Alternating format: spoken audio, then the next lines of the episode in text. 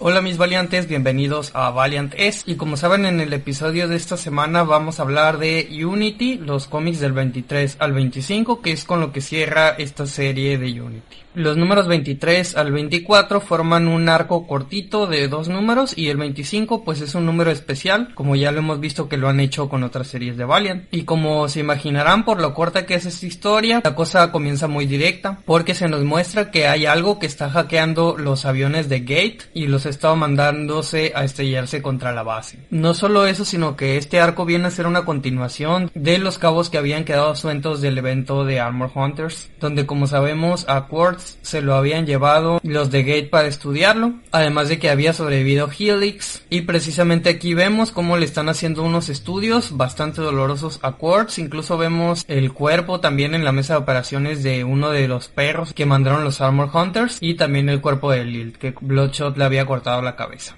Otra cosa de lo que me di cuenta es que estos números finales están escritos por un autor diferente. Los números anteriores habían sido escritos por Matt Kind, que es el que escribe el cómic de Ninja, bastante bueno, pero me sorprendió encontrar que el escritor de estos últimos números es nada menos que James Asmus, el autor de Quantum and Woody, que como saben no es precisamente uno de mis cómics favoritos de Valiant, así que iba más o menos dudoso a leer estos, pero bueno, vamos a ver qué tal dan de sí. Como era de esperarse, Capshaw llama a Unity para que los apoyen contra esta amenaza, pero cuando el equipo trata de viajar hasta allá, dentro de Ginger, se dan cuenta de que Ginger está hackeada y no los va a dejar ir para allá. Como sabemos, Malgam se había quedado también viviendo dentro de Ginger, y ahí se la vive dentro de una cámara especial donde se la pasa hablando con los hologramas de sus amigos. Otra cosa que también nos enteramos es que Ginger tiene el poder de recrear no solamente las imágenes, sino también la personalidad de las personas que tiene dentro de su base de datos, así que prácticamente está hablando Malgam de vuelta con sus amigos. Sin embargo, lo que vemos es que no le están diciendo cosas muy buenas. Ahí vemos que el holograma de Rivo le dice que los nuevos amigos de Malgam los mataron y que debería de rebelarse contra ellos para vengarse. Total que la nave queda hackeada, al parecer por Malgam y los de Unity atrapado dentro. De hecho, incluso Ginger les manda a sus drones para detenerlos, así que parece que Ginger los traicionó. El único que logra llegar a la base de Gate es Exo Manowar, que como sabemos ya se había separado del equipo de Unity hace bastante tiempo, así que él no iba dentro de Ginger. Y lo que le dice Capshaw es que se prepare para destruir a Ginger porque la nave nave está controlada y también se va a estrellar contra la base, así que Exo pues va a tener que destruirla. Adentro logran los de Unity liberarse y llegar hasta el módulo donde se encuentra Amalgam para pedirle explicaciones, pero ahí lo que aprendemos es que quien está hackeando a Ginger es Helix y ya se infiltró dentro de la nave. Mientras tanto, en las instalaciones de Gate, Quartz logra escapar de su prisión y comienza a matar a la gente, que igual yo me pregunto si se podía liberar, ¿por qué no lo hizo antes? Y de aquí pasamos al número 24, que aquí les voy a que el dibujo es diferente. En trazo me parece bastante más pobre y menos detallado, mucho más simple. Como que ya en estos números finales necesitaban a una persona para ya terminar de cerrar la serie a como diera lugar y pues contrataron a quien pudieron. Pero bueno, continúa la aventura y vemos que Helix es totalmente malvada y quiere deshacerse de Unity a como dé lugar. Pero Malgam mientras tanto como que ya superó esta enemistad que tenía con los humanos y hasta los ayuda. De hecho Helix intenta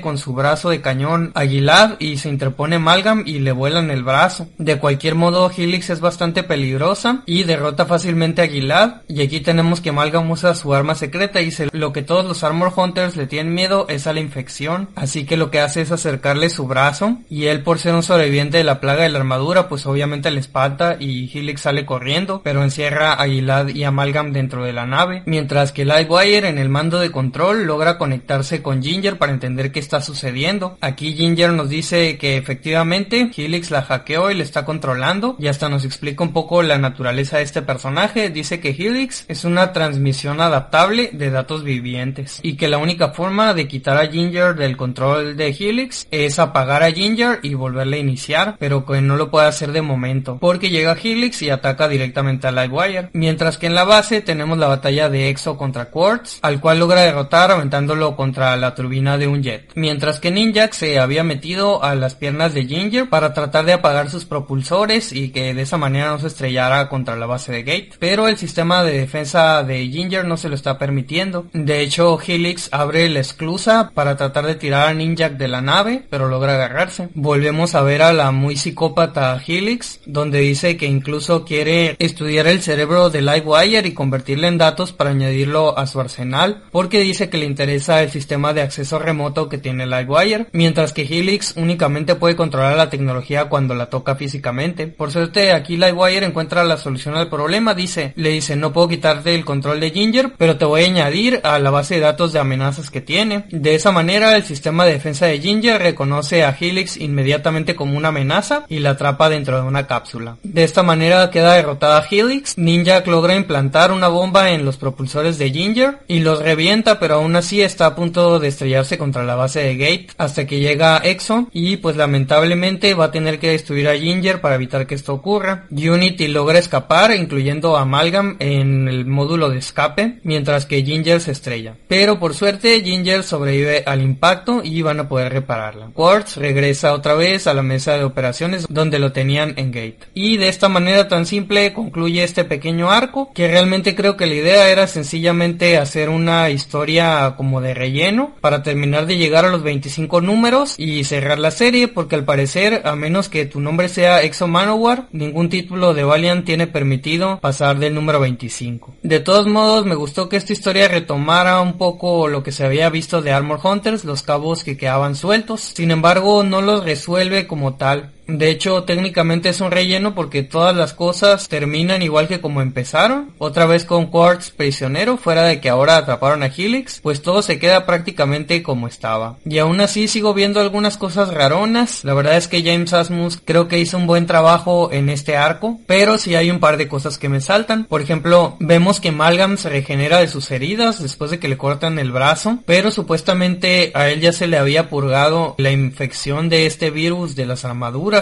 y según entiendo el virus lo que les daba el poder de regenerarse. Entonces bueno, la cosa termina igual que como empezó con brazo y toda la cosa, a lo mejor y fue por eso. Y de aquí pasamos al número especial de aniversario, que fue nuevamente escrito por James Asmus, y de forma no tan sorprendente, se trata de un especial de humor. A diferencia de otros especiales que ya habíamos visto, como el Harbinger 25, el Bloodshot número 25, pues este está 100% volcado al humor, a historias cómicas, y no solo eso, sino que son historias contadas por Quantum en Woody. Sí, definitivamente a Asmus le encantan estos personajes, pero bueno, ¿quién los puede culpar? Es culpa de Valiant por contratar pero bien, esta historia comienza con Quantum Woody contando una historia muy disparatada sobre cómo pelearon contra unos veganos que estaban siendo controlados por levadura mutante e intentaban destruir una cervecería. Después de la primera página ya nos enteramos que lo que estaban haciendo era vendiendo el pitch para una película. Estaban tratando de convencer a unos ejecutivos de Hollywood para que les contaban su película, pero ahí de una manera muy meta le dicen los ejecutivos que no les interesa una película de Quantum Woody, que les interesa más hacer una película de personajes más populares como Exo Manowar o Unity, que Quantum Woody a lo mejor y servirían para una fase 3 del cine, ya cosa que obviamente son guiños a las conversaciones sobre las posibles películas de Valiant y haciendo también como una referencia a lo que ha hecho Marvel en sus películas. Y hasta uno de los ejecutivos menciona que varias personas dicen que Quantum Woody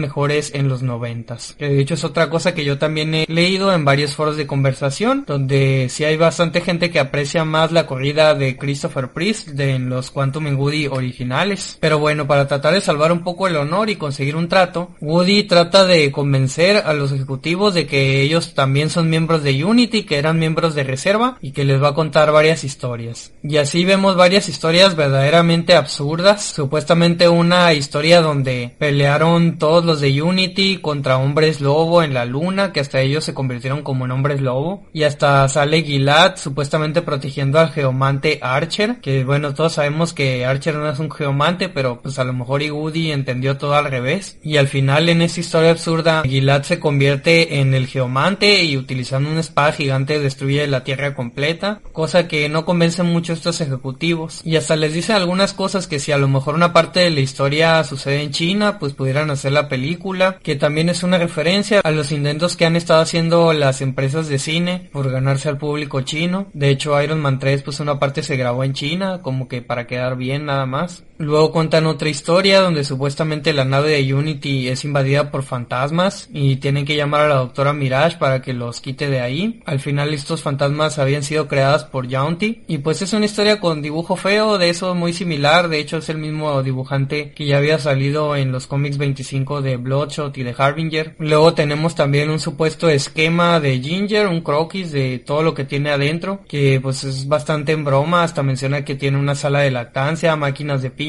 una piscina de pelotas, depósitos de impuestos, como que un cartón ahí chistoso nada más, y otros como avisos de la PSA, que son de estas cápsulas educativas, donde vemos pues las diferencias que tienen los personajes de Unity un poco con los de otras editoriales, y algo como de sátira también. Ahí vemos que Livewire le aconseja a unos niños que no confíen en los extraños, que vayan y mejor le cuenten a su maestro o a un policía, y los niños les responden, ah, entonces debemos de confiar nosotros ciegamente en los maestros y en los policías y al final mejor les da una pistola para que se cuiden ellos mismos. Luego hay otra donde supuestamente Ninja los está tratando de convencer que digan no a las drogas, detiene ahí a un dealer que quería venderles drogas y ahí los niños dicen, entendido señor Ninja, nunca vamos a usar drogas y ahí Ninja les dice, no, ¿cómo que no? Hasta menciona Ninja que él usa drogas, de hecho usa por ejemplo la tetrodoxina dice para fingir su muerte o las utiliza en sus misiones, obviamente drogas en el sentido de fármacos, no de sustancias tóxicas. Pero bueno, igual seguimos viendo lo que los personajes de Unity no son los más adecuados para dar esta clase de consejos. Tenemos también otro anuncio del PSA, donde está EXO luchando contra la piratería supuestamente y está a punto de matar a unos niños por haber robado contenido y en eso llega Fate a detenerlo, pero Fate recoge la tablet donde están viendo cómics y series y todo eso y se queda ahí picado viendo también. Entonces bueno, otro de los vicios de la sociedad friki. Luego tenemos otra historia también de humor que se llama Buena Compra, sería la más larga, donde tenemos a Ninja combatiendo en el medio oeste contra un sujeto en armadura robótica, hasta que vemos que empieza a tener problemas, su software que utiliza para identificar a las personas con las que pelea no está funcionando y ahí le dice Livewire que tiene que actualizar su software, que vaya a una tienda donde hay wifi y llega a Ninja a pedir la clave del wifi, pero en vez de recordar su misión de pelear contra este villano del que se escapó, se va a curiosear y ve unos discos que le interesan, luego llega y se pone a probar un videojuego que hay ahí en la tienda, luego también llega Livewire, los dos se ponen a jugar hasta que los encuentra otra vez el villano y les destruye su carrito de compras con todo lo que compraron, los dos se enojan y ya lo derrotan y terminan yéndose como a un restaurantito a comer con Neville. Sería la historia más larga de este pequeño tomo y aquí pues a diferencia de los demás sí está hecho como con un dibujo más profesional de cómic, los demás son en tono de humor. De ahí tenemos otro cómic alternativo con dibujos muy simplones donde parece que Unity acaba de ayudar a un hombre de nieve porque habían viajado a la tierra de la nieve y del ojo y le dice Ninja a Exo que qué aventura tan extraña y Exo dice ¿cómo que extraña? y tomando en cuenta todo lo que ha vivido Exo de que pasó de vivir de la época de los romanos a otro planeta a la época actual como que ya nada le sorprende de ahí hacen un recuento a lugares que supuestamente han visitado y dice que han estado ayudando en distintas dimensiones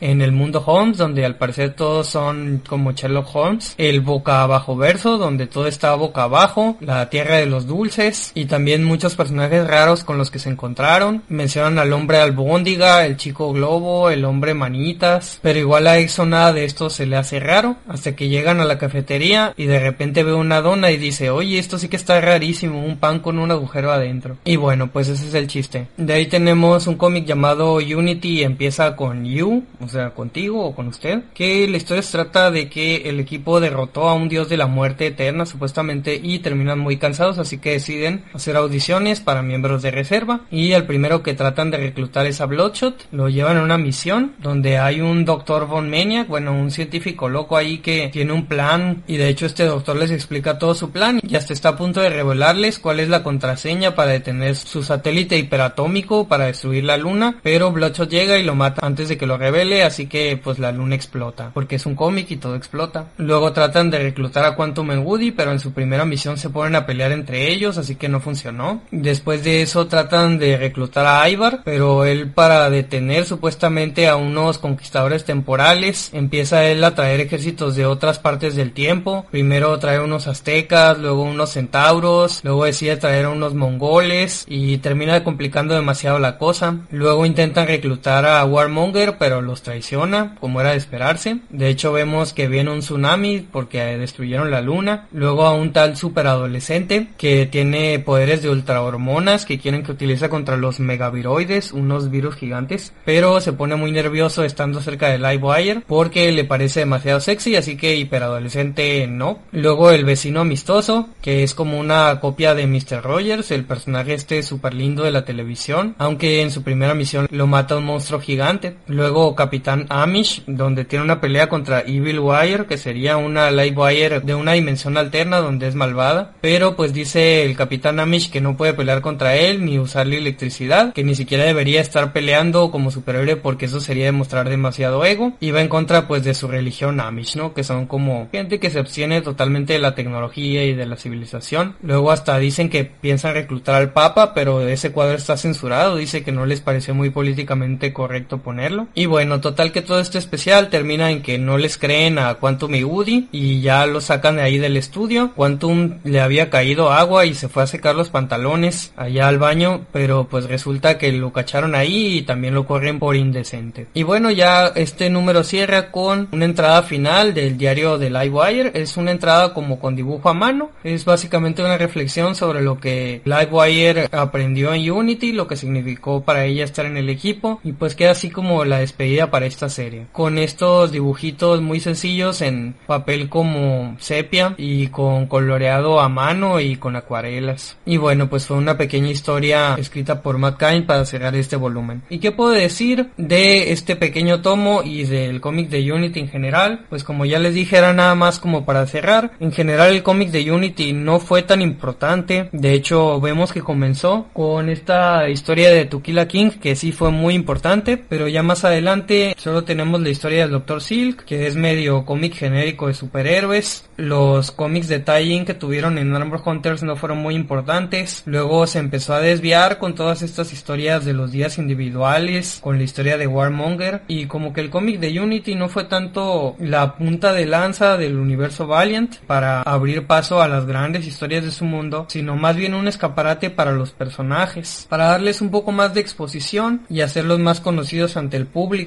Si esta fue buena o fue mala idea, pues quién sabe. Los personajes algunos brillan mucho más dentro de sus cómics individuales, pero pues a lo mejor esta historia del equipo de Unity hubiera podido dar un poco más de sí. Igual tuvo historias disfrutables, logramos dar un respiro y conocer un poco más a estos personajes. Tuvimos algunos team-ups inesperados como el de Charlie Palmer, también vimos más de la vida diaria, un poco más íntima de estos superhéroes en este cómic que nos mostraba sus días libres y hasta historias experimentales mostrando nuevos personajes como la Warmonger, así que pues sí fue algo bastante disfrutable este cómic y bastante memorable, sobre todo porque le dio a Valiant la oportunidad de salirse un poco de lo apretado de sus historias, dar un poco de respiro y pues encariñarnos más con los personajes y el universo editorial de Valiant Comics. De todas formas, no por ser el final del cómic va a ser el final del equipo, me parece que vamos a seguir viendo al equipo de Unity dentro de los cómics de Valiant, aunque no se los puedo decir con toda seguridad. De cualquier forma, Eternal Warrior va a continuar teniendo sus miniseries, a veces hasta algunas que parecen series regulares. Livewire y Ninjak también tienen su cómic, así que pues realmente estamos en buenas manos. ¿A ustedes qué les parecieron estos números finales y el cómic de Unity en general, mis valiantes? Díganmelo en la sección de comentarios. Nos vamos a ver dentro de dos semanas para hablar del cómic que vamos a leer en este tiempo, que es el evento con el que cierra la fase 3 de Valiant, como yo así le llamo, el cual es Book of Death.